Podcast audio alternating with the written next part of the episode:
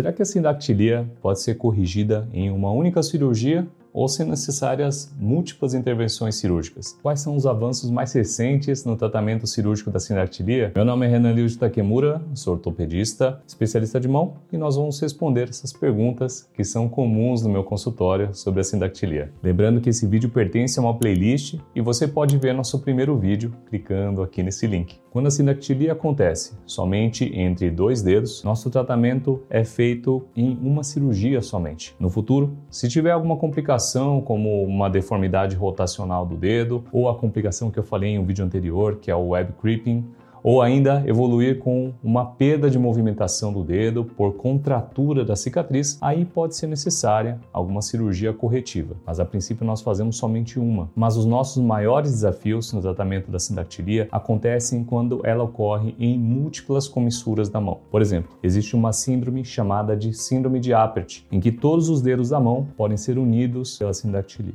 Existem diferentes planejamentos de como fazer isso, e eu não vou detalhar para não te confundir, mas basicamente fazemos uma programação com duas cirurgias espaçadas de seis meses, visando não operar os dois lados do mesmo dedo na cirurgia. Então fica assim: a primeira cirurgia, feita idealmente antes de um ano de idade, libera a primeira comissura, que é esse espaço entre o polegar e o indicador, e a terceira comissura, que é esse espaço entre o dedo médio e o dedo anelar. A segunda cirurgia, seis meses depois, libera a segunda comissura, que é esse espaço entre o indicador e o dedo médio, e a nossa quarta comissura, que é o espaço entre o quarto dedo e o quinto dedo, dedo mínimo. Sempre quando estamos fazendo essa programação, o alvo é terminar os tratamentos antes de dois anos de idade, uma idade chave no desenvolvimento neuromotor da mão. E quanto aos avanços recentes no tratamento da sindactilia, tirando técnicas de desenho de retalho de pele para separação dos dedos, e existem dezenas de formas de fazer isso, há basicamente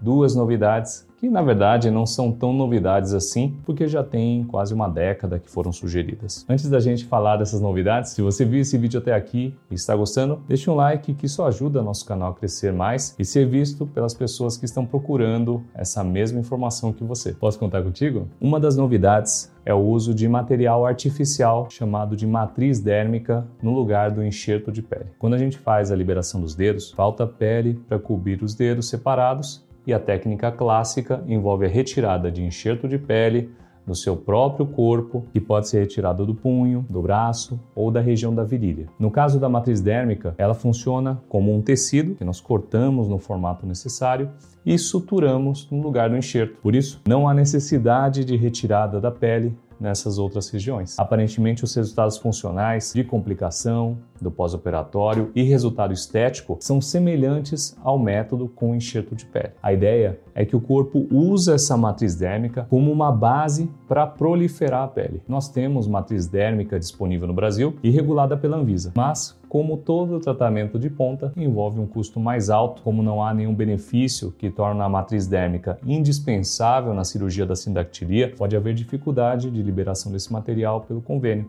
Então, não é tão fácil usar esse material. Outra novidade é o uso da angiotomografia computadorizada nos casos de sindactilias múltiplas na mão. A nossa preocupação nesses casos é deixar um suprimento de sangue adequado para cada um dos dedos separados. Na nossa anatomia normal, cada dedo tem duas artérias digitais correndo de cada lado e uma artéria é suficiente para suprir todo o dedo. A angiotomografia é um exame de tomografia ou seja, envolve radiação, em que é colocado contraste de iodo na veia para visualizarmos como que é a rede de artérias que está nutrindo os dedos. É um exame que deve ser feito sob sedação nas crianças. A vantagem desse exame é planejar melhor a cirurgia e ser possível fazer todas as liberações dos dedos em uma cirurgia só nos casos de sindactilias múltiplas. Esse exame permite verificar se vamos ter pelo menos uma artéria para cada dedo, que é o requisito principal da cirurgia de liberação nos dois lados no mesmo dedo. Então, ao invés de fazer aquele tratamento estagiado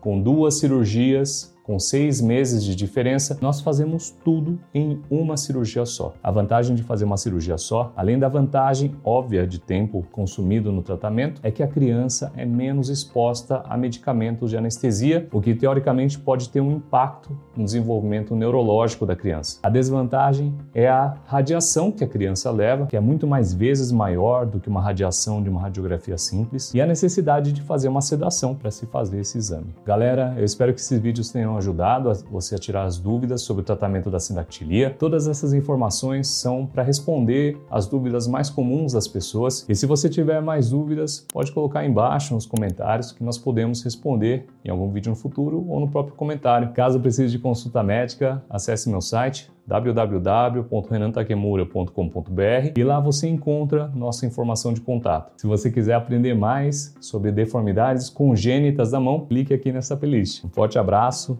e até a próxima.